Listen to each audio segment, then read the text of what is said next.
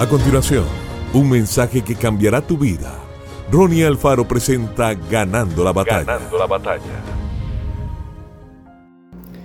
Y esta piedra que he puesto por señal será casa de Dios, y de todo lo que me dieres, el diezmo apartaré para ti. Génesis 28, 22.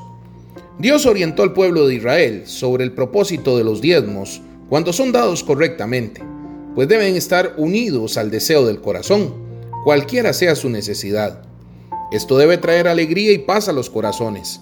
Todo aquello que podemos desear en esta vida ya existe en la dimensión espiritual.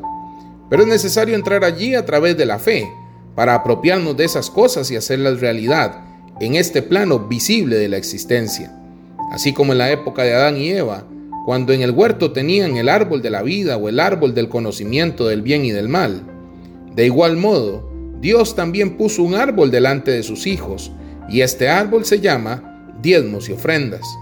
Si usted es fiel, estará tomando del fruto del árbol de la vida. Si usted no diezma, estará tomando del fruto del árbol del conocimiento de lo bueno y de lo malo. Y esto acontece cuando le pone lógica a la ofrenda y a los diezmos.